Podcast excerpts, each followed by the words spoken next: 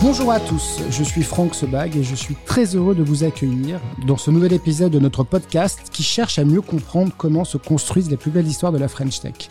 Si nous nous intéressons à ces histoires, c'est qu'elles ne sont pas le fruit du hasard. Elles naissent d'une alchimie complexe où se mêlent des idées, de la chance, du courage et du talent. Ce sont des aventures humaines où le sentier passe parfois par des hauts, parfois par des bas, et où les sommets s'atteignent en équipe. Toutes sont uniques et toutes sont riches d'enseignements. Ce qui m'intéresse plus particulièrement aujourd'hui, c'est de comprendre avec vous comment se créent et grandissent les plus belles histoires de la French Tech. Aujourd'hui, j'ai le plaisir d'accueillir Tanguy Touffu, cofondateur et CEO de Descartes Underwriting, InsurTech spécialisé euh, sur l'assurance paramétrique des risques climatiques. Tanguy va nous parler de la genèse de son projet, des enjeux du risque climatique dans l'assurance, de sa récente levée de fonds, qu'il a propulsé dans la promotion 2022 du Next 40 et de son développement à l'international. Quelles ont été ses motivations pour monter une start-up qui va concurrencer les grands assureurs? Comment intégrer la notion de risque climatique dans son business model alors qu'il s'agit d'une donnée mouvante? Une levée de à 120 millions d'euros en série B, une propulsion dans la promotion 2022 du Next 40, un développement international, quels vont être ses prochains challenges? Nous explorons ces questions avec Tanguy au cours de cet épisode. Vous écoutez Gros Fast Now What, le podcast qui donne la voix aux acteurs de la French Tech. Donc clairement, il y a eu euh, un ensemble de frustrations euh, en tant qu'assureur euh, par rapport à comment les clients étaient traités dans le monde de, de l'assurance. Donc clairement, je voulais aller au-delà de ça. On peut pas se cacher derrière l'incompréhension chez nous. Donc on a des profils qu'on trouvera pas tellement chez les assureurs, notamment des météorologues, des climatologues. Par rapport à notre approche qui est dite paramétrique, c'est qu'il y aura une transparence totale. Donc il n'y a pas de litige en fait. On n'est jamais sur une logique où on passe par les avocats. Bonjour Tanguy. Bonjour, merci pour l'invitation. Bah, très heureux de pouvoir euh, échanger avec vous. Euh, donc c'est vrai que euh, Descartes Underwriting est une, une, une insurtech qui, qui, est apparue en fait sur nos écrans pour les moins, les moins connaisseurs, on ne vous connaissait pas encore. vous avez défrayé la chronique avec des levées significatives, mais au-delà de cette logique de levée, est-ce que déjà on peut un peu mieux vous connaître et peut-être que vous pourriez vous présenter et nous raconter en quelques mots votre parcours? Bien sûr. Euh, pour l'entreprise, peut-être euh, pour commencer. Pour l'entreprise, peut-être l'elevator pitch en une minute pour bien positionner en fait euh, le, le métier de, de, de, Descartes Underwriting. Très bien. Descartes, c'est une entreprise effectivement qui est, euh, qui est encore assez jeune, hein, qui a un peu plus de trois ans, qui travaille sur les grands risques. Donc dans le jargon assurantiel, les grands risques, c'est les grandes entreprises. On est plutôt concentré sur les risques euh, dits naturels. Donc ça englobe aussi bien des inondations, des feux de forêt, des euh, tsunamis, euh, des tremblements de terre, euh, de la grêle, tout ce que vous pouvez imaginer dans le, dans le monde climatique et, euh, et tremblement de terre. on a la spécificité d'être une petite multinationale, puisqu'aujourd'hui on a des bureaux, on en a quatre aux États-Unis, on en a trois, bientôt quatre en Europe, on en a deux, bientôt trois en Asie. donc on, on, a une croissance assez forte et euh, on a beaucoup de, de, mathématiciens talentueux qui cherchent à mieux comprendre justement l'impact du changement climatique sur la fréquence et l'intensité des événements naturels. Très bien. Donc là, on, on, comprend euh, déjà un peu mieux ce que fait Descartes Underwriting. Si on, on parle un petit peu de votre parcours, euh, donc avant de créer la société, vous étiez vous-même dans un grand assureur. Mm -hmm. Vous avez déjà réfléchi à ce sujet-là. Comment comment s'est passée la transition entre votre mm -hmm. vie d'avant et de vos d'après Comment, qu'est-ce qui vous a fait basculer finalement dans le monde de l'entrepreneuriat? Ouais, si je reprends euh, l'histoire encore quelques années auparavant, j'ai commencé en fait euh, dans le conseil en stratégie, mais pour des assureurs et des banques. Assez rapidement, j'ai trouvé le secteur de la science euh, passionnant. C'est un secteur qui est souvent est, déconsidéré par les jeunes qui démarrent sur le marché de l'emploi, mais qui a un marché qui est passionnant. c'est aussi un, secteur qui profondément euh, en transformation et qui a un, une raison d'être noble. Donc euh, ça cochait beaucoup de beaucoup de cases. Euh, après quelques années dans le conseil, j'ai basculé effectivement. J'ai eu la chance de, de, rejoindre un grand groupe d'assurance euh, qui euh, m'a permis d'avoir une bonne compréhension de comment fonctionnait l'entièreté de la chaîne de valeur dans l'assurance et pas seulement en France mais dans le monde entier. Et j'ai pu effectivement apprendre beaucoup. après, dans les grands groupes, il y a, y a beaucoup d'avantages il y a aussi des inconvénients sur la capacité à pouvoir vraiment être disruptif, à pouvoir euh, franchir un certain nombre d'étapes. On doit respecter beaucoup de règles euh, et évidemment, euh, si on veut euh, créer un nouvel acteur, euh, il faut se débarrasser de beaucoup de règles établies, beaucoup de conventions et remettre en, question des schémas qui sont pourtant euh, validés et, approuvés depuis des décennies. Donc globalement, à un moment donné, vous étiez à l'intérieur de cette grande entreprise, euh, vous aviez en tête déjà cette idée en fait de, de, couvrir le risque climatique différemment, parce que en fait, si on comprend bien le sujet, aujourd'hui, des grandes entreprises sont confrontées à ces risques climatiques. Mmh. Euh, qui sont malheureusement de plus en plus fréquents, euh, compte tenu de, de, de, plein de phénomènes. Euh, votre diagnostic à l'époque, c'est qu'ils étaient mal couverts, euh, qu'ils étaient mal remboursés, qu'ils étaient mal pricés. Quelle était en fait le, la genèse justement du projet? Quel était le, le point, l'épine du pied que vous vouliez enlever aux grandes entreprises? Si on parle des, des, différentes douleurs, en fait, on peut prendre plusieurs prismes. Si on commence par le, le client dans l'assurance, c'est une frustration qui est euh, valable aussi bien pour les particuliers, les PME que les grands groupes. Euh, il y a toujours un manque de transparence, hein, même pour euh, quelqu'un comme moi qui baigne dans la science depuis des années. Je suis toujours surpris par la complexité des, des contrats d'assurance. C'est encore plus le cas pour les grandes entreprises. Euh, ensuite, il y a clairement un, un sujet de, de, modèle économique. Aujourd'hui, quand vous donnez 100 à votre assureur, vous en récupérez 70. Donc il y a 30% de confectionnels. C'est une industrie qui globalement est assez peu efficiente et qui est assez peu connue de, de rupture par rapport à d'autres industries comme même la banque. Il y a un vrai sujet aussi de, de capacité à, à payer rapidement en cas de sinistre. Euh, sur mon segment, donc les grandes entreprises, euh, on va attendre en moyenne 550 jours mhm. entre le moment de la déclaration et le moment du paiement. Euh, donc clairement, il y a eu euh, un ensemble de frustrations euh, en tant qu'assureur euh, par rapport à comment les clients étaient traités dans le monde de, de l'assurance. Et c'est sur ces 550 jours, on parle quand même de, de, de, de gros projets. Donc, on imagine que dedans, il y a l'intervention d'avocats, peut-être d'échanges, etc. Donc, des gestionnaires sinistres, évidemment, des avocats. Donc, c'est souvent une logique de, litige. On passe souvent par des, des, tribunaux pour réussir à déterminer le montant du sinistre. Donc c'est une logique aussi qui est assez conflictuelle. C'est euh, l'assureur va vouloir attaquer son client, et l'assureur va vouloir attaquer son assureur. Donc clairement, je voulais aller au-delà de ça. Et comme vous l'avez dit, en plus, il y a euh, d'autres prismes qui sont ceux notamment du changement climatique, qui conduisent à une augmentation exponentielle euh, de cette fréquence d'événements extrêmes. Donc si on prend par exemple les feux de forêt ou des inondations, on est quand même sur un rapport de 1,4 à 1,5 sur 50 ans. Donc on n'est pas sur quelque chose qui va arriver dans un siècle, on est vraiment sur quelque chose qui a déjà euh, commencé à évoluer de manière extrêmement forte. Et ça a deux implications. Un, c'est qu'il faut mieux couvrir les clients. Et deux, c'est qu'il faut aussi revoir la façon dont l'assurance est tarifée. Aujourd'hui, c'est une approche qui est toujours très traditionnelle et très rétroviseur. C'est-à-dire que c'est une approche actuarielle, on va regarder les années précédentes, les 10, 20, 50 années précédentes, et on va détendancer. Donc on va appliquer des tendances pour essayer de mieux comprendre ce qui se passe. Évidemment, quand on est sur un choc aussi brutal, sur un multiple de 1 à 5 sur 50 ans, cette vision rétroviseur va pas fonctionner. On va rater par exemple le fait que dans les pays nordiques, on va avoir de plus en plus des feux de forêt. C'est quelque chose qui est contre-intuitif, puisqu'aujourd'hui, on n'a pas observé en fait de feux de forêt massifs. On l'a observé en Australie, on l'a observé euh, dans l'Oregon, en, en Californie, mais c'est des choses qui vont se produire. Donc il faut réussir à passer d'une logique statistique, stochastique du monde, à une logique qui est physique.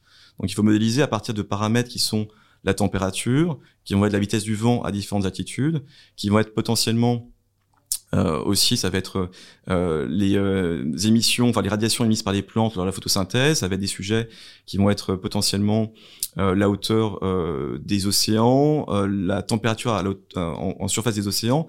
Il y a beaucoup de, de paramètres physiques qu'on va pouvoir considérer et qui vont nous permettre de comprendre des choses, les modéliser avant même qu'elles ne surviennent. C'est une approche qui est beaucoup plus ambitieuse et qui est beaucoup plus orientée données. D'accord. Donc du coup, on, passe des assurances en fait qui sont statistiques, qui regardent le passé, vers du paramétrique, puisque vous êtes une assurance paramétrique, et du coup, euh, vous avez créé en fait des, des, modèles prédictifs qui mélangent à la fois des données froides et des données chaudes. C'est-à-dire que j'imagine que dans vos modèles, vous prenez euh, un, un état à aujourd'hui et vous essayez de le mélanger avec un état futur en faisant des comparaisons, et du coup, ça vous donne un modèle de pricing ou c'est un modèle de probabilité qui vous donne en fait un, un modèle de survenance d'événements Comment, comment ça marche On va être plutôt sur une logique, on va pas prédire la météo à horizon 15 euh, jours, 3 euh, semaines. En revanche, on va effectivement changer les probabilités qui sont euh, déterminées en fonction. Alors, ce que vous appelez données chaudes, ça va être effectivement des données observées en temps réel qui vont compléter en fait les données qu'on pourra avoir sur le passé mais qui vont nous permettre de modéliser finalement des événements qui sont fortement probables, mais qui n'ont jamais été observés. Ça peut être aussi bien, effectivement, euh, encore une fois, des inondations qui n'ont jamais été euh, observées. Ça peut être euh, tout simplement des, des, sujets de feux de forêt, effectivement. Ça peut être aussi des orages de grêle qui peuvent potentiellement être de plus en plus fréquents dans certaines zones géographiques.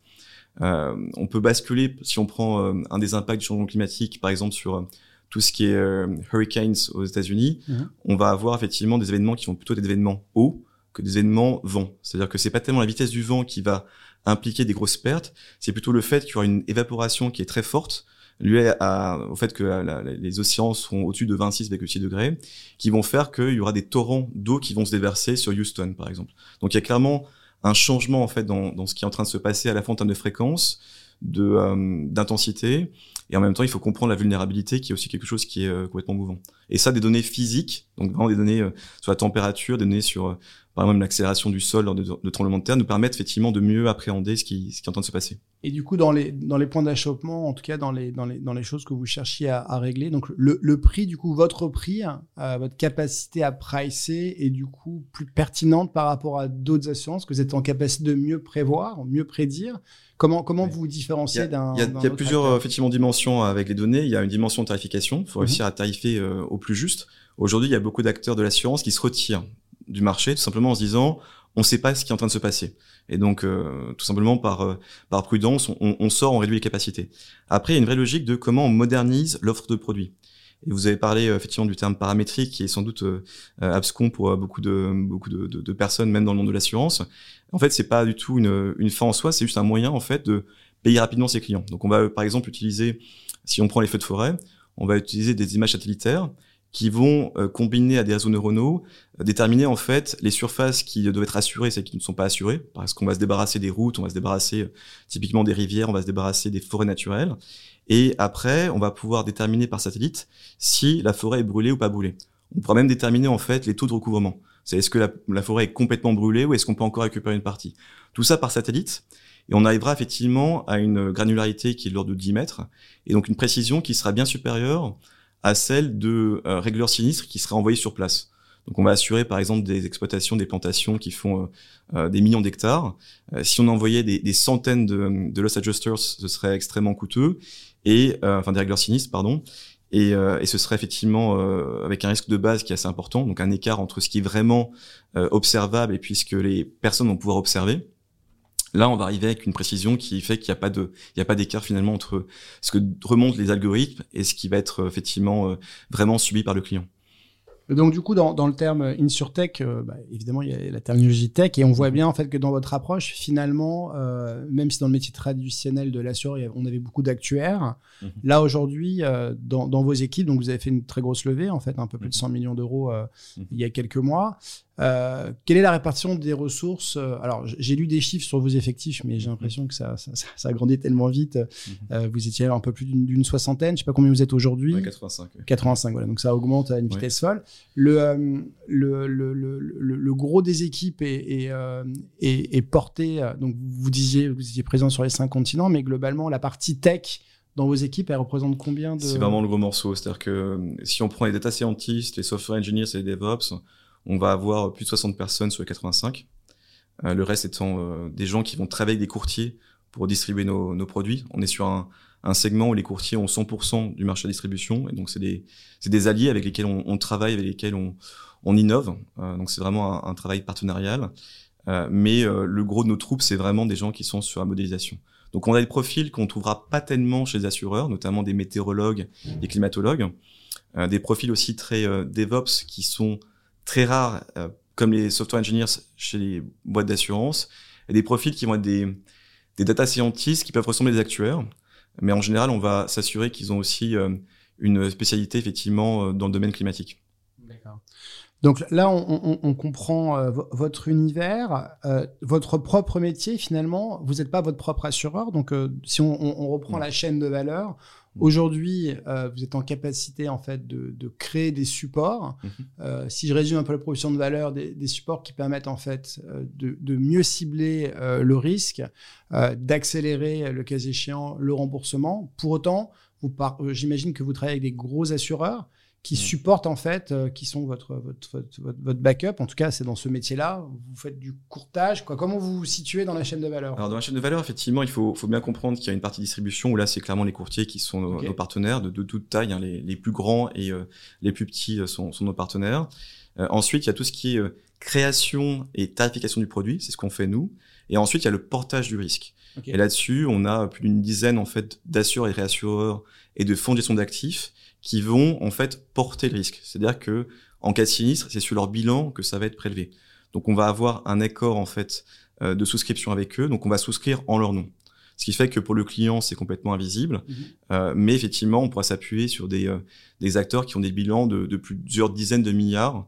Euh, pour certains d'entre eux, au-delà de, la, centaine de milliards en fait de, de dollars de d'actifs. Donc, qui permettent effectivement d'avoir une solidité financière qui est importante. Sachant qu'on travaille pour des grandes multinationales, donc c'est un, un, un, sujet qui est évidemment très très important pour pour elles. Et donc du coup, euh, donc une grande entreprise pour pouvoir souscrire un de vos contrats, euh, du coup c'est vis-à-vis de vous en fait qu'elle va le souscrire ou via la grande assurance? Vis-à-vis de nous. D'accord. Euh, après effectivement, euh, on va pouvoir euh, déclencher, on va avoir un, rôle d'agent calculateur dans le dans le contrat qui permettra de déclencher en fait le le paiement du, du sinistre. Aujourd'hui, donc, on, parle beaucoup d'ailleurs de, le, troisième rapport du G qui est sorti il y a quelques quelques mmh. quelques mois. Euh, c'est vrai qu'on est tous euh, assez attentifs à, cette courbe en fait du, du, réchauffement climatique. Et donc, dans, le bilan des entreprises, c'est un un risque qui, ne cesse d'augmenter. Quel est votre euh, votre retour marché sur cette prise de conscience? Que d'un côté on, voit en fait ce monde de, de, l'assurance qui se préoccupe des conséquences, mais dans le même temps, euh, euh, sur, sur votre, vos interactions aujourd'hui avec les grands groupes, sur cette prise de conscience du réchauffement? Est-ce qu'ils l'intègrent Est-ce qu'il est qu'il y a des calculs de risque qui se font en disant bah, globalement, il faut qu'on soit plus, euh, plus peut-être plus, plus responsable par rapport à nos actes, par rapport aux risques qu'on arrive maintenant un peu mieux pricés? Hmm. En fait, je vais envie de dire qu'il y a deux, deux horizons de temps assez différents. Ça a été très rapide et c'était très long. C'est évidemment trop lent par rapport à l'enjeu euh, humanitaire et, euh, et, politique. Et en même temps, c'est extrêmement rapide. C'est-à-dire que en l'espace de dix ans, c'est un sujet qui me passionne depuis plus de dix ans.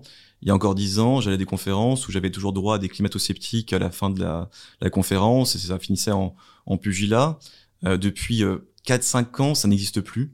Il y a éventuellement des gens qui peuvent discuter de euh, l'impact de l'homme sur ce changement climatique-là, mais il n'y a plus de débat sur le fait qu'il y a vraiment un changement. Donc il y a déjà eu un, un progrès immense qui a été fait, mais c'est vraiment depuis, euh, j'ai envie de dire, euh, trois ans où on commence vraiment à avoir un basculement. Dans le monde de l'assurance, ça a été un basculement qui était lié sur essentiellement sur les investissements, le fait que les grands groupes d'assurance qui représentent dans beaucoup de pays 40% des govies, donc c'est quand même mmh. ceux qui financent finalement les gouvernements.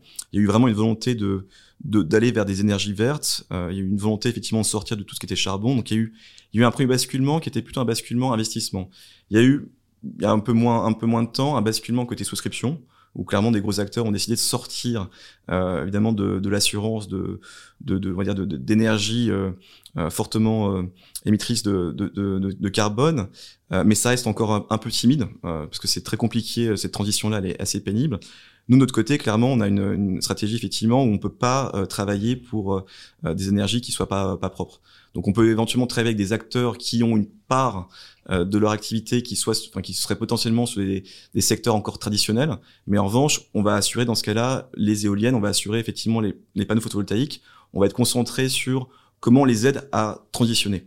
Donc, euh, donc vous, vous appliquez une propre éthique en fait. Alors on n'a pas encore parlé de de votre raison d'être, en tout cas de, des engagements en fait que vous pourriez avoir dans, sur le sujet. Mais là déjà, on, on voit que dans, dans vos convictions, euh, vous n'allez assurer que des entreprises qui ont une conscience entre guillemets, ou en tout cas une forme de conscience. Voilà. Tout à fait. Enfin, il faut accompagner. Enfin, c'est un effort qui est extrêmement. Il y a une inertie qui est, qui est folle. Hein. Même si on arrêtait tout aujourd'hui, on a encore pour dix ans. Bien sûr. Donc c'est quelque chose euh, qu'il faut euh, qu'il faut traiter on, ne peut pas euh, se cacher derrière l'incompréhension chez nous, parce qu'on a des gens effectivement qui sont euh, des gens qui ont fait des études euh, dans le dans le domaine, donc on a conscience du dérèglement et à quel point il est rapide et violent. Mhm. Donc on n'a absolument aucun aucune excuse pour ne pas agir. Donc c'est certain que on doit être cohérent avec nous-mêmes et donc accepter de ne pas faire d'affaires dans certains pays ou dans certains secteurs pour rester cohérent avec notre effectivement notre notre entreprise, notre culture, notre raison d'être. C'est vous, vous dites en fait, euh, ce serait peut-être trop facile de pour une entreprise qui serait pas citoyenne entre guillemets au sens euh, citoyen du monde par rapport à ces, sujets-là, d'avoir en fait des, des grosses primes d'assurance et qui finalement pourraient en fait se permettre de continuer à à ne pas être responsable et s'assurer énormément et finalement de, de, de, de... aujourd'hui il y a encore effectivement beaucoup d'acteurs de l'assurance qui euh, qui vont assurer d'une façon ou d'une autre des acteurs qui euh, sont euh, pas des acteurs qu'on pourrait considérer comme vertueux responsable, tout à fait. Et si on vient justement sur sur vos convictions chez Descartes Underwriting sur sur ce sujet en fait qu'on appelle RSE, sustainability, est-ce que vous avez déjà en fait travaillé sur votre raison d'être ou est-ce que vous avez, je sais pas regardé si c'était Bicorp parce que ce sont des sujets qui, qui, qui vous inspirent en tout cas qui mobilisent votre votre codir, votre direction Je pense que c'est un, chantier qui ne s'arrêtera jamais. Donc on a on a commencé effectivement à mettre un certain nombre d'actions en, œuvre. Je pense que ce qui était le plus évident dans le monde de l'assurance, c'est c'est vraiment euh, qu'est-ce qu'on décide de souscrire et pas souscrire. C'est une première étape. Euh, ensuite, il y a vraiment une, une question de euh, qu'est-ce qu'on va essayer de d'encourager aussi dans nos dans nos dans nos marchés. Donc clairement, on, on est par exemple très fort sur tout ce qui est couverture de parcs photovoltaïques sur des sujets grêles. Euh, si vous avez un orage de grêle sur un plateau photovoltaïque, que ce soit en France, on a des acteurs français dans le portefeuille, des acteurs US, c'est un sujet qui est majeur.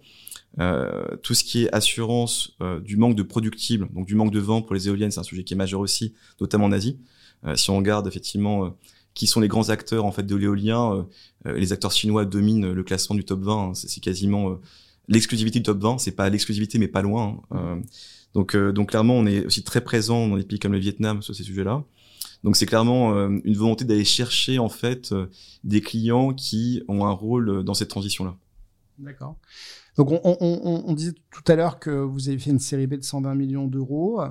Euh, quelles sont les, ambitions On a parlé tout à l'heure des recrutements, donc vous êtes un peu plus de 80. J'imagine que la guerre des talents, elle est, importante.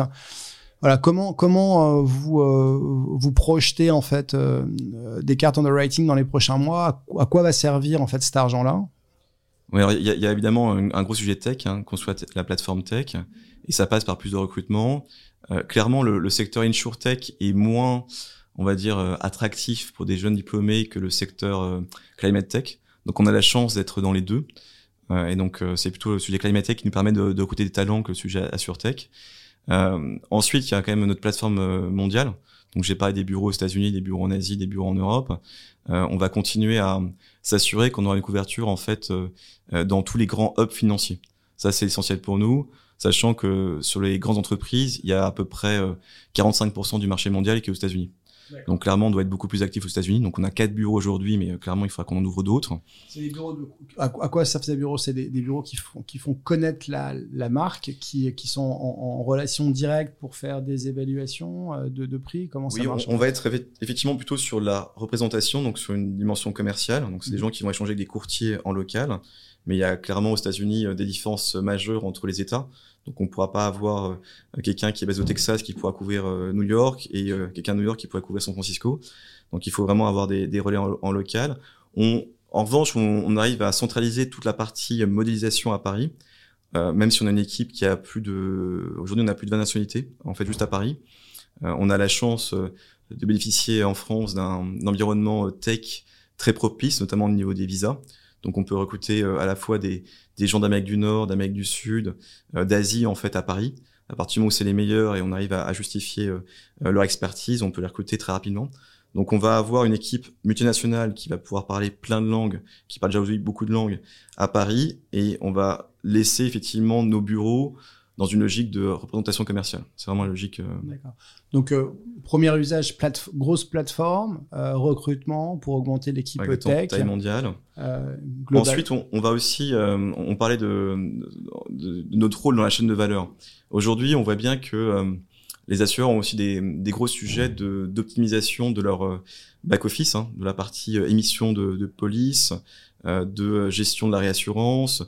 Donc clairement, on va aussi investir pour accompagner nos partenaires dans la, la, la, partie tech du, du back-office.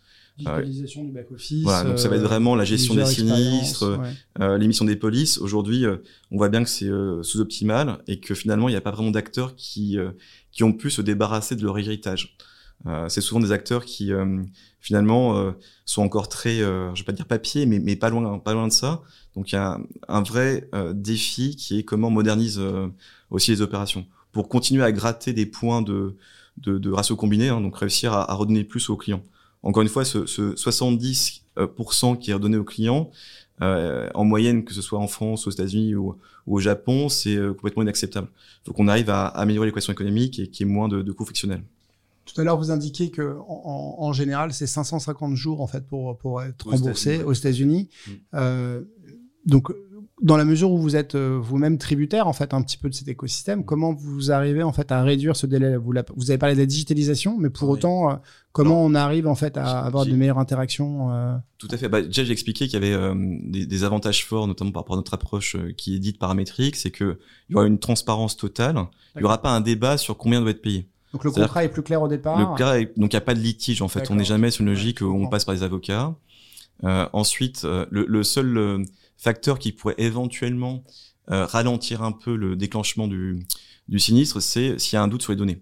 Donc il y a toujours des, des différentes méthodes pour s'assurer que, par exemple, si un satellite explose, on a eu un, on a eu un cas il y a quelques années, par exemple, sur la NASA, mhm. qui était euh, entre guillemets euh, en grève suite à l'absence des paiements en fait des fonctionnaires américains sous le l'égide de, de, Trump. Je sais pas si vous vous rappelez, mais il y a eu effectivement les services publics américains qui ont arrêté de fonctionner pendant une période très courte mais la NASA a cessé effectivement d'émettre un certain nombre de, de, rapports. Donc là, il faut évidemment avoir une technologie qui permette de basculer d'un satellite américain à un satellite européen. Donc il y a évidemment beaucoup de choses qui sont euh, anticipées dans les contrats, mais euh, clairement, à partir du moment où les données sont, sont connues, il n'y a pas de débat sur combien doit être euh, payé aux au clients. Donc après, il peut y avoir des contraintes réglementaires qui sont par exemple le fait qu'en France, on peut pas forcer un client à être payé. Euh, on peut pas forcer un déclenchement. Il faut que le client fasse sa déclaration et demande l'argent. Pour des questions aussi de bonus et de malus, on peut pas forcer quelqu'un à, perdre un bonus en déclarant un sinistre. C'est un peu pour ça que ça a été fait. Hein. C'est pas pas malsain dans la construction, mais euh, on peut pas non plus. Voilà, euh, il y a beaucoup de sujets de blockchain dont on parle beaucoup dans l'assurance, mais il y a beaucoup de freins à la blockchain qui sont liés au fait qu'on peut pas forcer les clients à être payés. D'accord, très bien. Donc on voit bien euh, à, quoi, va cet, argent. Si on fait un, petit point sur la partie talent, euh, aujourd'hui, euh, comme tout le monde, j'imagine que vous avez du mal à recruter. Que serait-il nécessaire de mettre en place en France pour avoir plus en fait de talent dans ce domaine de la tech, puisqu'en fait on fait pas mal de podcasts. Finalement, on a à peu près toujours les, mêmes types de débats.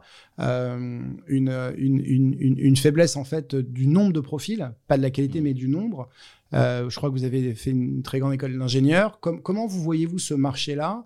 Est-ce que euh, le système éducatif français pourrait évoluer? Faut-il en fait, je sais pas, créer plus de bachelors euh, euh, en fait de machine learning versus en fait des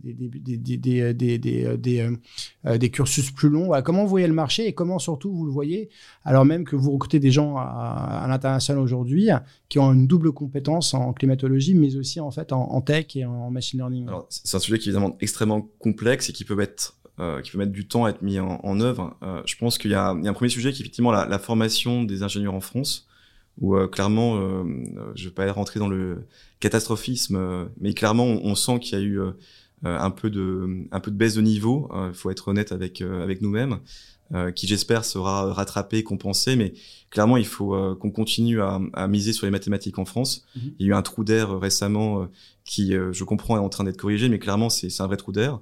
Je pense qu'il y a un autre sujet qui est la formation continue où clairement, si on parle des DevOps, les software engineers, les technologies évoluent perpétuellement. Donc on peut pas se cacher sur quelqu'un qui a eu euh, un, un diplôme brillant euh, il y a 10, 15, 20 ans. Il faut réussir à accompagner les gens dans la durée. Ensuite, moi j'ai la chance effectivement d'avoir une entreprise où on parle tous anglais et où en fait c'est la langue de travail.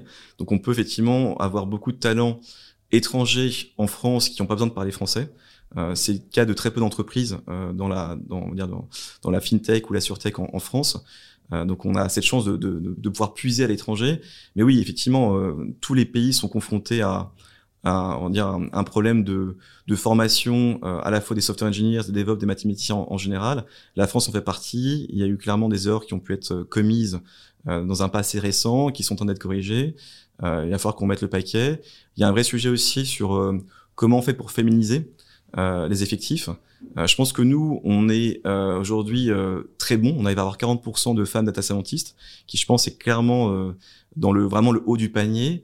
maintenant, on forme pas assez de, de femmes ingénieurs en France. les études scientifiques sont finalement pas suffisamment alors, je vais pas dire attractive, c'est pas le bon terme, mais on n'arrive pas à encourager des talents féminins sur tout ce qui est science dure il faut qu'on arrive à. Euh, c'est un réservoir de croissance euh, incroyable. Donc je pense qu'il faut qu'on arrive à, craquer ça.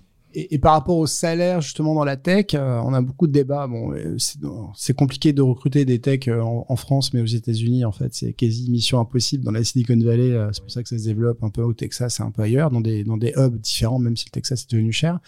Euh, Aujourd'hui, en fait, lorsqu'on fait des études, donc on fait une étude avec France Digital notamment, où on se rend compte que euh, finalement, le coût du travail n'est pas forcément le principal frein, euh, c'est peut-être la lourdeur, mais quand vous comparez euh, justement des, salaires de tech en France par rapport à d'autres pays, est-ce que vous pensez qu'on est au bon niveau? Faudrait-il en fait peut-être augmenter un peu les salaires des, gens de la tech pour être encore plus attractifs? Comment vous voyez ce marché, ce point d'équilibre entre la rareté et le prix? Est-ce qu'en France, donc on a parlé de la rareté, sur les salaires qui sont proposés Je pense que c'est très variable sur les profils. Je pense que le vrai sujet en France, c'est les, euh, on va dire les, la rémunération des chercheurs. Euh, aujourd'hui, on a euh, chez Descartes plusieurs personnes qui viennent par exemple du CNRS. Mhm. Où clairement, c'est des gens brillants, mais qui, qui, qui, avaient après des, des envies effectivement de, de, faire des carrières universitaires, des carrières dans la recherche. Et, on peut comprendre que ça implique effectivement des rémunérations qui sont moindres. Mais tant, quand on compare ces rémunérations-là avec des laboratoires de recherche aux États-Unis, en Suisse, en Allemagne au Royaume-Uni, on se rend compte qu'on est parfois sur des ratios de 1 à 3, 1 à 4, 1 à 5, 1 à 6, voire parfois au-delà. Et clairement, ça nous, euh, enfin, ça pose des problèmes effectivement à la recherche française. Donc, euh, il y a un basculement, je pense, de certains profils qui vont de la recherche euh, publique à la recherche privée. Euh, il peut y avoir une baisse de prestige pour certains d'entre eux, mais d'ailleurs financièrement, effectivement, des gains qui sont incroyables. Donc vous avez des doctorants en fait au sein J'ai beaucoup de docteurs, effectivement. j'ai un docteur, mais beaucoup de docteurs, donc des gens qui ont été déjà diplômés d'un doctorat. Euh, j'ai un doctorant avec euh, Météo France, euh, clairement, qui travaille sur les sujets grêles, qui vient de, de l'ENS. Hein. Et effectivement, j'ai pas mal de, docteurs qui viennent de l'ENS, qui viennent euh, éventuellement Polytechnique, qui viennent de, de grandes écoles d'ingénieurs, et puis des gens qui viennent de l'étranger, qui ont été aussi au CNRS en France. voilà. Ok, très bien. Euh, dans, dans, dans, donc on a, on a parlé de l'international. Est-ce qu'il y a des zones aujourd'hui où vous n'êtes pas assez présent? On a parlé de, euh, des États-Unis, plus de 50% du marché, euh, l'Asie. 45, mais c'est voilà, c'est quand même. Euh, et puis on, on, va on va pas faire de pronostics sur les, les, croissances futures, mais on sent que les États-Unis, enfin l'Amérique du Nord, va sans doute mieux tenir le choc de la, de la, la conjoncture actuelle avec l'énergie et puis la, la, guerre en Ukraine que l'Europe. Donc clairement, ça restera une croissance forte aux US. L'Asie, clairement, est une des zones de croissance très fortes pour nous. Donc clairement, il faut qu'on on, on accélère là-bas. Il y a clairement aujourd'hui un, un, continent qui est euh, euh en souffrance, qui est euh, donc ce qu'on appelle le LATAM, oui. euh, où il y a eu beaucoup de, de, enfin un contexte politique qui était euh, compliqué pour beaucoup de pays. On pense souvent au Brésil, on peut penser aussi au Chili, on peut penser au Pérou. c'est des pays qui ont beaucoup souffert, y compris évidemment l'Argentine du, enfin de la Covid 19. Donc c'est compliqué de trouver des points de chute aujourd'hui en Amérique latine qui soient qui soit solide. Euh, le Mexique aussi est un pays qui euh, qui est pas très euh, attractif pour les entrepreneurs aujourd'hui. Nous on a trois euh, trois mexicaines mais qui sont basées à Paris. Mm-hmm. donc clairement c'est un continent qui est un peu abandonné. Sur l'Afrique c'est un, un, marché qui est minuscule aujourd'hui mais sur lequel on est assez présent. Notamment on a on a annoncé récemment on a donc payé un sinistre notamment pour le gouvernement donc malgache à Madagascar qui est évidemment un des pays les plus à la fois les plus pauvres et les plus vulnérables par rapport au changement climatique, hein, parce qu'ils ont euh, notamment beaucoup de, de, cyclones tropicaux, mmh. de tempêtes tropicales euh, qui peuvent les impacter. Ils en ont eu deux en fait euh, sur les six derniers mois qui étaient vraiment d'une violence inhabituelle. Donc on a eu un signe effectivement euh, avec euh, un, de nos, un, de nos, clients partenaires qui est l'African Risk Capacity, qui est en fait un gros acteur qui euh, travaille avec les gouvernements africains pour euh, les aider à être plus résilients face au changement climatique, sur les sujets de sécheresse ou des sujets. Donc clairement l'Afrique est aussi un, un, continent qui nous intéresse, mais c'est un continent qui reste petit. On a pas mal d'Africains aussi chez, chez Descartes. On a un Togolais, on a beaucoup de Marocains, Algériens, Tunisiens. Donc c'est clairement aussi un continent qu'on laissera pas de côté. Mais si on regarde les grosses masses, c'est les États-Unis, l'Asie pour la croissance qui aujourd'hui euh, est la plus forte euh, du monde. Euh, je pense Asie du Sud-Est, mais également évidemment la Chine. On a ouvert un, récemment un bureau à, à Hong Kong, donc c'est notre troisième bureau asiatique avec Singapour et, et Sydney.